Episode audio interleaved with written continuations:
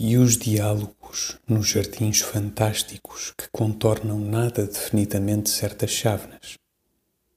Que palavras sublimes não devem estar trocando as duas figuras que se assentam no lado lá daquele bule. E eu sem ouvidos apropriados para as ouvir, morto na policroma humanidade.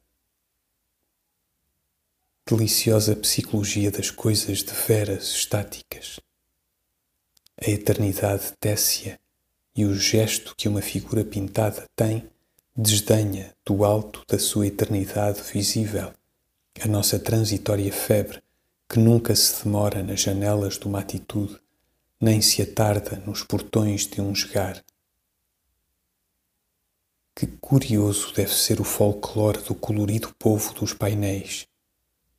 Os amores das figuras bordadas, amores de duas dimensões, de uma castidade geométrica, devem ser para entretenimento dos psicólogos ousados. Não amamos, senão que fingimos amar. O verdadeiro amor, o imortal e inútil, pertence àquelas figuras em que a mudança não entra por sua natureza de estáticas. Desde que eu o conheço, o japonês que se senta na convexa do meu bule não mudou ainda. Não saboreia nunca as mãos da mulher que está a um distar errado dele. Um colorido extinto, como de um sol despejado, entornado, e realiza eternamente as encostas desse monte.